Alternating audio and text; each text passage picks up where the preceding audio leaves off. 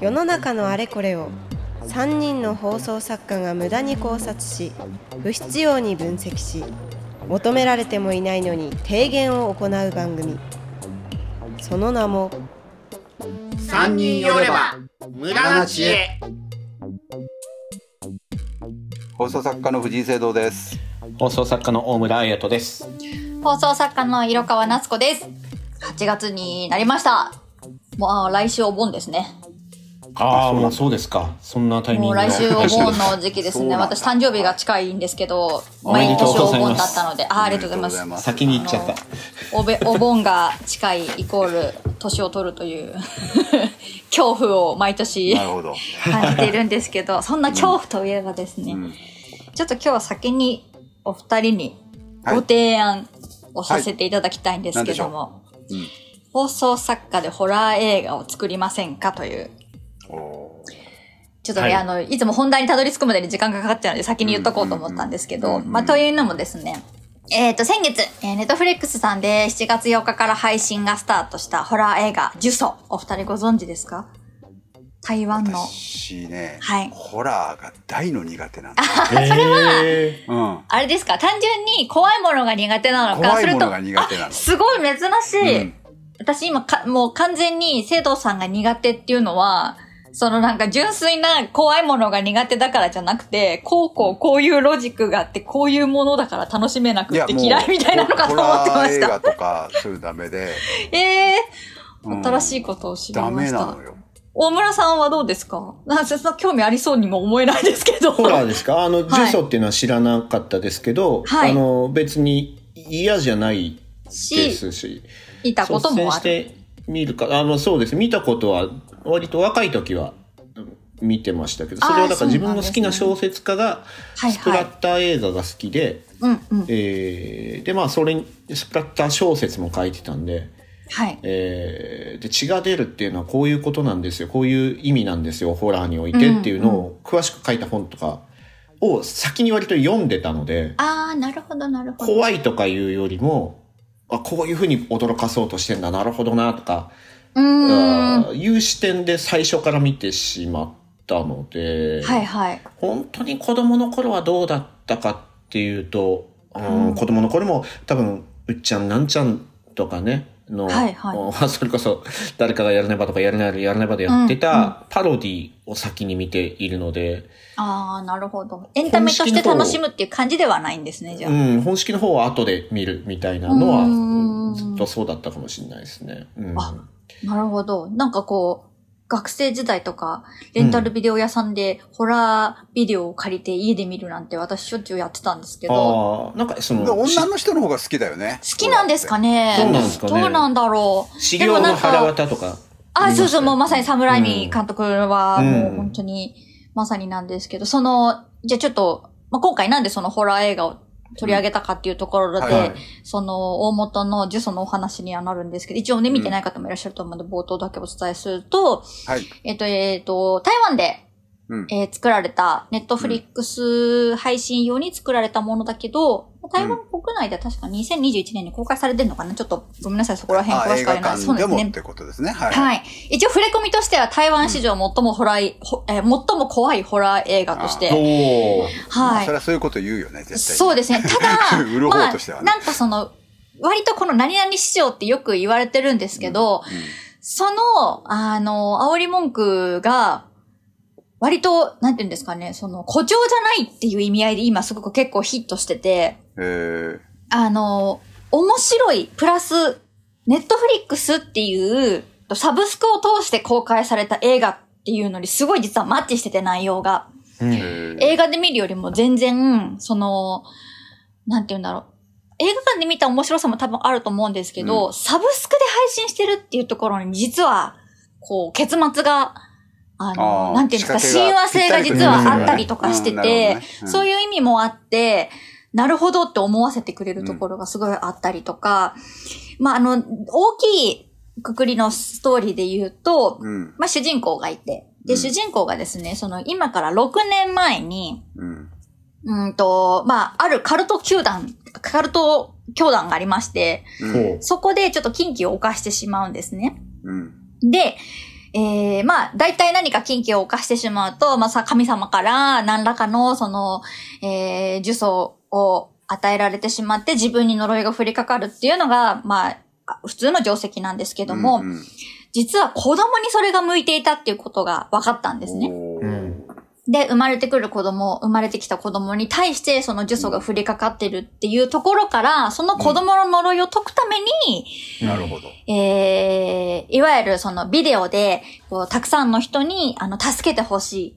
助けてほしいから、それを解く方法をみんなで探してほしいっていう意味合いで、そのネットフリックスのサブスクで、こう、たくさんの人、映画館はもちろんだけど、そのサブスクで見て、見た人たちに対して、より多くの人に、その、えーの目に、こう、見てもらうことによって、うん。呪いを解く方法を求めながら展開していくっていうような内容がうんまさに本当に親和性があって、まあ、いわゆるその、えっ、と、POV ホラーっていうジャンルにはなるんですけど、え、何ほらえっ、と、POV ホラーのポイントオブビューですね。あの、過去で言うと、ブリア、ブレアウィッチプロジェクトとか、うんうんうん。パラノーマルアクティビティとか、うんうんうん。まあ、カメラの視点が、イコール私たちの視点になるっていうようなうんホラーの内容になるんですけども、で、そういうところもまた面白いし、で、あともう一つは、その元々のストーリーのその舞台っていうのが、うん。あの、2005年に実際にあった事件からちょっとこう着想を得てるっていうところもあるんですよ。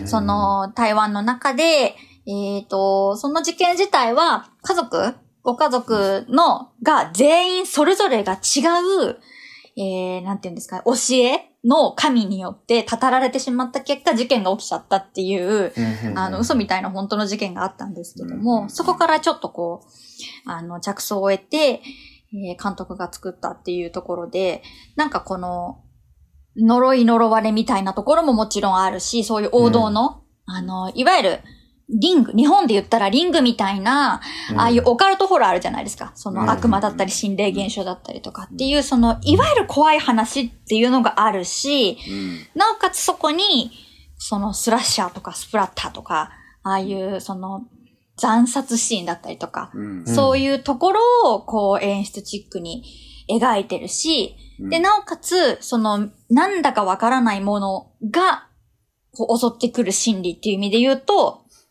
その心理状態を追い詰めるっていう意味合いでは最古の部分も担ってるし、うんかといって犯人、犯人っていう概念はないけど、何が何だかわからないものを解明していくっていう意味ではサスペンスでもあるし、うんまあ言ったら、ホラー映画のいろんなジャンルを全部こう、うまいこと全部噛んでるみたいな作品だったんですよ。はいはいはいエンターテインメントですね。そうなんですよ。なので、だけど、だからこそ、見てる。で、この映画自体は100、1時間50分ぐらいなのかな？なので別にすごい長いわけでもなくて、うん。そういう意味で言うと、もう、まずそもそも長さ的にも見やすいし、うん。うん内容的にもいろんなところかじってるから面白いし、うん。で、最終的に後味がめちゃめちゃ悪いっていう。あ、悪いんだ。めちゃめちゃ悪いんですよ、その後味が、結末としては。なので、まあそのホラー映画の真髄というか、いわゆるその見終わった後にトイレに行けないみたいな、うん怖くていけない、こううん行動をちょっとこう、あの、制限してしまうような心理状態が働くっていう意味合いでは、もうんうホラーの王道なので、はいはいあ、そうなんだ。もうそういう、寝る前にもう思い出寝る前にしちゃうとか思い出しちゃう系の。家の中のあそこに行きたくないみたいなねそうそうそう。そうありますよね。っっていう意味で言うと、本当に全部乗せみたいな感じなんですよ。へもう13日の金曜日からスクリームから、はいはいはいはい。えーセブンから、うんイットから、リングから、エイリアンみたいなものから、ーうん。カサスまでみたいな。なんか伝統芸というか一世を風靡したものを面へ白いんですよのリスペクトが詰まりつつの、だからそれぞれのいいところをパクったとかじゃなくて、なんはかリスペクトがあってこそあの新しいものを作っているっていうそうですね。感じなんでしょうね。でそこにこう、実際に起こってしまった事件っていう意味合いでのリアルみたいなのも乗っかってるんで、そうですね、あのーそ。そこを載せるっていうのも僕は伝統芸だと思ってるんで。いやいやいや、そうですよ、うん。本当に。そう、ほこれは本当にあったことでとか、具体的に何年っていうとか、この、そうとかですね。指摘するっていうのは、うん。うん。そうそう。まあ、うん。私は、あの、はいはいって思いながら聞いちゃうんですけどねそれ 監督のあのケビン・コーさんっていう方なんですけど、うん。その5年間準備期間を作って作ったんですって。うん。すごい、で、もともとその、えっ、と、ホラー映画っていうものがすごい好きで、うんで、それをこう作るってなった時に、世界のそのホラーファンが、うんあの、見られる作品を撮るっていうのがそもそも夢だったんですって。えで、その世界中の視聴者がうん、怖くて夜も眠れなくなることを想像するだけでワクワクしてますっていうぐらい、本人はも。う、もうそこも含めて楽しみですっていうのを、えー。もうすごく楽しそうに語ってるらしくって、そういう意味合いで言うと、ぜひ本当に、あの、私も久々に見ておもろーと思って、私全然その、まあ、怖いは怖いけどトイレ行けなくなるタイプの人間じゃないので、うん。そういう意味ではちょっとこう、客観視してしまう部分はあるんですけど、うん。うん。それでもやっぱエンタメとしてすごい面白かったなと思って、えそこにちょっとですね、じゃあ我々放送作家3人が、はい。同じようにホラー映画を作ったらどういうものになるんだろうなと思って、ああちょっと考えてみたいなって思ったんですよね。なるほど。ーダメだな、僕はね。何もないからね。僕ね、汚いものダメなのよ。珍しいですねこの聖堂さんがまもうまずサジを投げるとこから 始まるっていうサジを投げる、そんな。ゾンゾンビがなんでダメかっていうと、だって汚らしいでしょっていうことなの。あの、亀止めぐらいは見ら見られますけども、あはいはいはい。それはだってそうです。なんかね、だらだら汚いと、それこそスプラッタもそうだけど、はい汚いく見せること、んグロいものをうん。作ってどうだ、グロいだろうって、うわ、グロいっていうのがもう全く僕、わかんないのよ。はいはいはいはい。よく、あの、日本ですごく多いのは、その高校生とかの映画研究会とかはいが映画を作るみたいな話って、うん。大体、あの、ゾンビとか、なんかグロいものを作るんだね。連そうですね連中はそううんいかに偽物で本物みたいにこう、はいはいはい。作るかっていうのが嬉しくてしょうがないっていう連中がほとんどなんですけど、うん。全く理解できない。ねそれどれだけ血に見せたからってどういう意味があるんだよっていう気持ち悪いだけじゃんと思って、うんで見ないんですよ僕あの怖いのもあるけどもはい。なんかそそれあんま意味あんのかなとか思っちゃうから、うんうんうん。ちょっと私は知恵が出ないですねなるほど。逆にじゃあ、その、生徒さんが怖いって思うシチュエーションってどういう時ですか？ああそうそうそう。結局そういうとこからね始まりますもうん。ん。ね、やそうだよね、っぱり誰かが怖がらないと土台はできませんからね。そうだよね。ジャンルをどこに絞るってなんでも心理的なことだと思うよきっと。やっぱりそこは心、うん。心。あのだから見た目でやるのは言い方悪いけど、うんうん。せこいなと思うのああ、なるほど。血がビジュアルで。飛び出るとか、はいはい。どドロドロでグログロでウェーってなってるっていうのは、はいはい。所詮見かけの偽物でやってるわけだから、はいせこいなと思うし、すごいなって思う。うん、あと、それからさっき大村さんも言ってた、うんあの、これは実際にあった事件みたいなことを、うんこう、いかにも本当みたいにこうやるっていうのは、まあ、それは、お客さんも嘘だと分かってるんでしょうけど、はいこれはでも一杯のかけそばと同じ手だよなと思っちゃうわけ。い要するに、本当にあったことだっていうのを外すとちょっと弱いからそれをつけて。る実なと思あーっなるほど。はじゃないって言われた瞬間にそうそう。なんだよって別に本当はいいんですけどね。あの、うん、だ実からそれはじゃなしでもったんです通用すれば全然いいんだけど、うんうんうんわざわざつけるってところはちょっと弱いなっていう。保険かけてるでしょ、あんたっていう、うん。そうそうそうありますよね、うん、めちゃめちゃうがってますそう怖ね。がれよ、なぜなら本当にあったんだからなっていう。話したからなっていう。そうそうそうああ、なるほど、なるほど。と。せこいとは違うまた、うん、保険のなんだろう、制作者の姿勢として志が低いと思っちゃう。はいはいはいああ、なるほど。じゃあちょっと今のでもう、じゃあホラーのジャンルっていう意味合いではだいぶ削られましたね、これ。スそうラッシャー、スプラッタうん、ダメなんー。では、ゾンビ、アニマル系がダメですもんね。うんだとした、だからら、あれとか見たよ。えっ、と、なんだっけ。えっ、と、エルム街の悪夢ですか？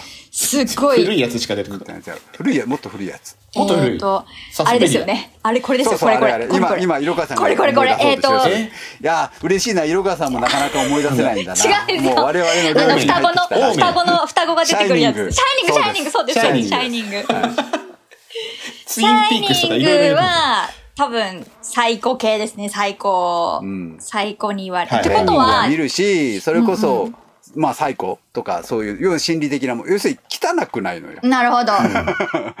心理状態を追い詰める系うんそう心理ですね。状態で、それは、うんそれは作品として、まあでもあんま好きじゃないけれども、でもうんうんまあ、まあ、み、見てもいいかなで見てるんでしょうけど。見てもいいかな多分あれはどうなんですか？ハンニバル。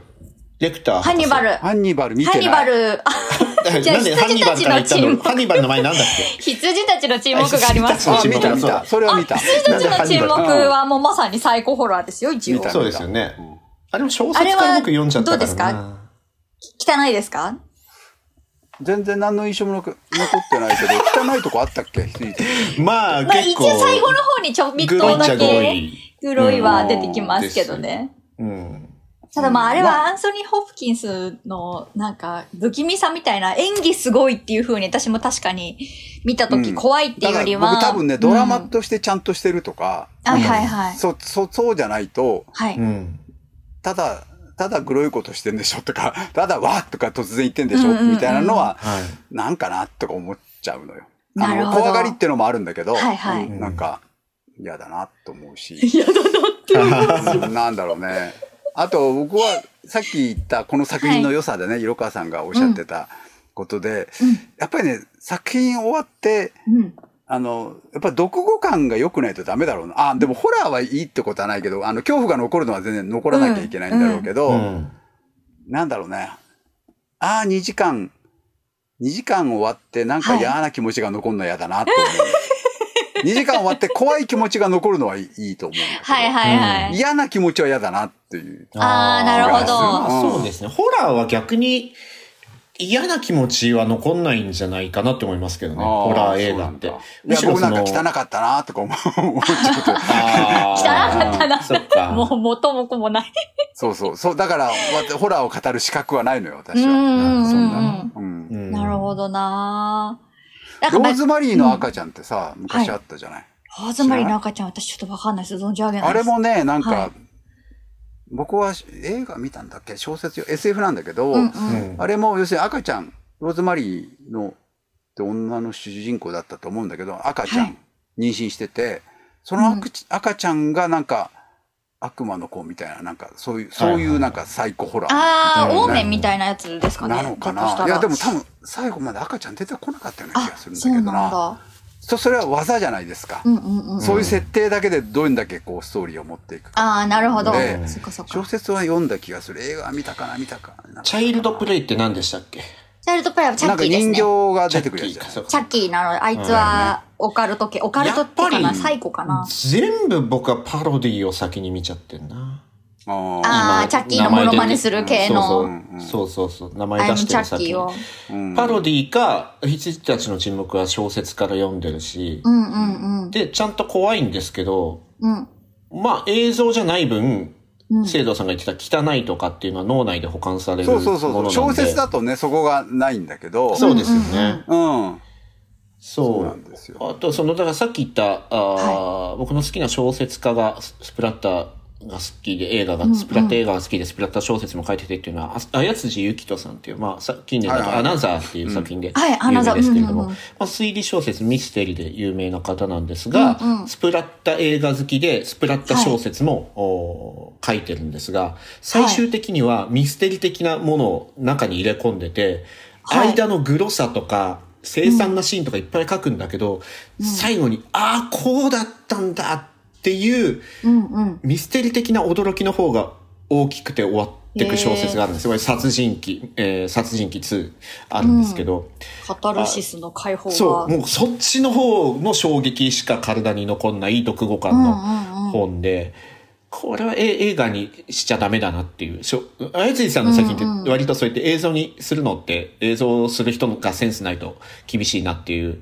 小説完結している作品多いんですけど、そそれはね読んで好きだったりとか、うーなんか理解はするけど、じゃあ放送作家集まって作りましょうって言われた時に、うん。私が思う怖いってそこまでそのホラーホラーしてるのかが分からなくてあの、うんうん。スマホをなくしただけなのに。はいはい。うん。うんあるじゃないですか、あれって何あります。なんですか？あれサスペンス？あれはサスペンスですね。そうですね。サスペンスと、あと、まあちょっと若干サイコって感じだと思います、多う分。ん。どちらかというと私はそっちの方が恐恐怖感って意味だとそっちあー、なるほど。強くて。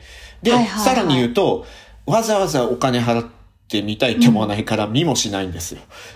予告編見ちゃってげんなり。っもう、はいはいはい。なんだよ、もう予告を見ないで、え好きな映画の最初って見られないわけっていつも思っちゃうんですよ。重いのが多くて、予告編って。あれで見たいって思うんだっていう。うん、なるほどな。じゃあえっ、と、根本的に二人があんまり映画を見ないんじゃないか説出てきてるんですけど、これ。僕はそんほぼ見見ないです。見ない中で今頑張っていろんなタイトルを上げている。でホホラーカル、カルト Q で、僕の大好きなクイズ番組のカルト Q でホラーの回があって、カルト Q、はい。その時の知識ですから、今出てる映画のタイトル。マイドクとかもそうですけど、いかにしてマイケルは改造人間と、あ、もうちゃんと言えなくなっちゃった。いかにしてマイケルはドクター・ハウエルと改造人間軍団に頭蓋骨病院で戦いを挑んだかっていう作品がホラー作品であって、放題はマイドクってすごい4文字になっちゃってるっていう、あるんですけどね。そうそう。なんか、怖いっていうもの、恐怖の根源が日常に紐づいている方が、私は怖くて、呪いって言われた瞬間に、うん。はい、違うって思っちゃうんですよ。ああ、なるほどな。呪いの人形とか僕は書けないです、一切。なるほど。だったら、その、どうやって驚かすかの、その、キャーの、その、聖堂さんが、嫌いな、あの、それは工夫を感じないとか、あの、方を考える方がまだ楽しかったり、うんうんうん。クリエイティブに頭が働くかもしれない。なって思呪いっますて、呪いって女の人好きだよね。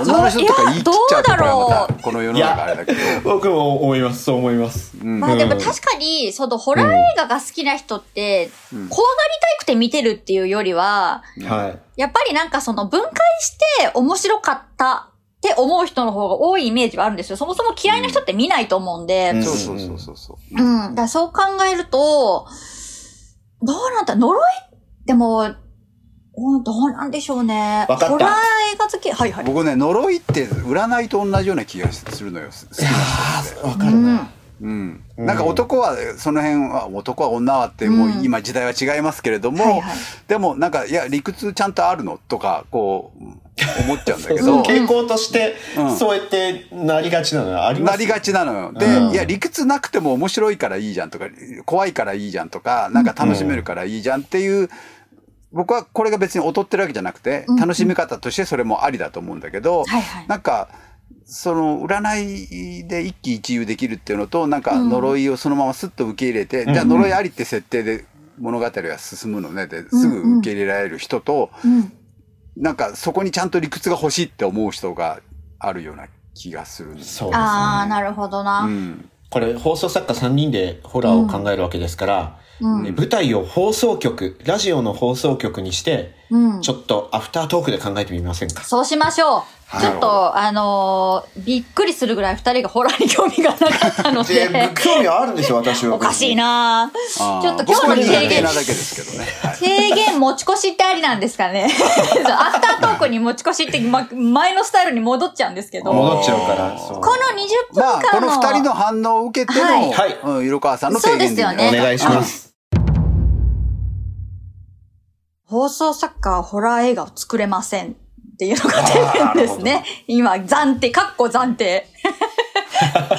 が今回のちょっと提言というところで残念ながらお時間来てしまったので、はい。はい。締めさせていただきますが、おかしいなぁ。まあ、ちょっと面白いので、えっ、と、まあ、あの、放送作家じゃない皆さんには刺さる可能性がたくさんあると思いますので、ね、聞いてくださってるホラー好きの方ぜひいっぱいいらっしゃるんですよ。はい、見ていこれただいて。だけやっぱりジャンルがあるってことは、うんファンは多いってことなんこんだけ面白いいんだよっていうのはちょっと二人にね、あの、聖堂さんと大村さんに訴えるようなメールをいただければ、もしかしたら二人の気持ちは変わってくれるかもしれないので、ぜひその辺、はい私の加担してリアクションいただければと思います。はいえー、公式ツイッターは、えー、アットマーク、無駄知恵でございます。全部、アルファベット小文字で、無駄知恵ですね。ぜひフォローいただきたいと思っております。えー、先ほども申し上げましたけども、感想だったりとか、えー、講義文だったりとか、おい、ジュソのことディスってんじゃねえぞっていうような感想文、ぜひぜひ、えー、メールいただければと思います。ポッドキャストの概要欄だったりとか、えっ、と、ツイッターに記載のフォームから送ってください。あとは、えー、この辺はちょっともう長くなるんで、はいなんかきっと、オートバンクの人がやってくれます。はい。えーぜひ、あそういうのもありなんだ ありだと思います。audiobook.jp に最終的には会員登録していただけると嬉しいので、その辺のな、こう、えー道数字は audiobook.jp さんで検索していってください。よろしくお願いいたします。はい。とということで、ちょっと、うんホラー映画じゃない切り口でもっと二人にまた違うアピールをしてみたいと思います。えー放送作家の色川夏子でした。はい、えー、怖がりの放送作家、藤井聖堂でした。あの、一緒に考えましょう。アフタートーク。大村彩人でした。まだまだ続く3人の無駄知恵。ポッドキャスト版はここでお別れ。続きは audiobook.jp でお楽しみください。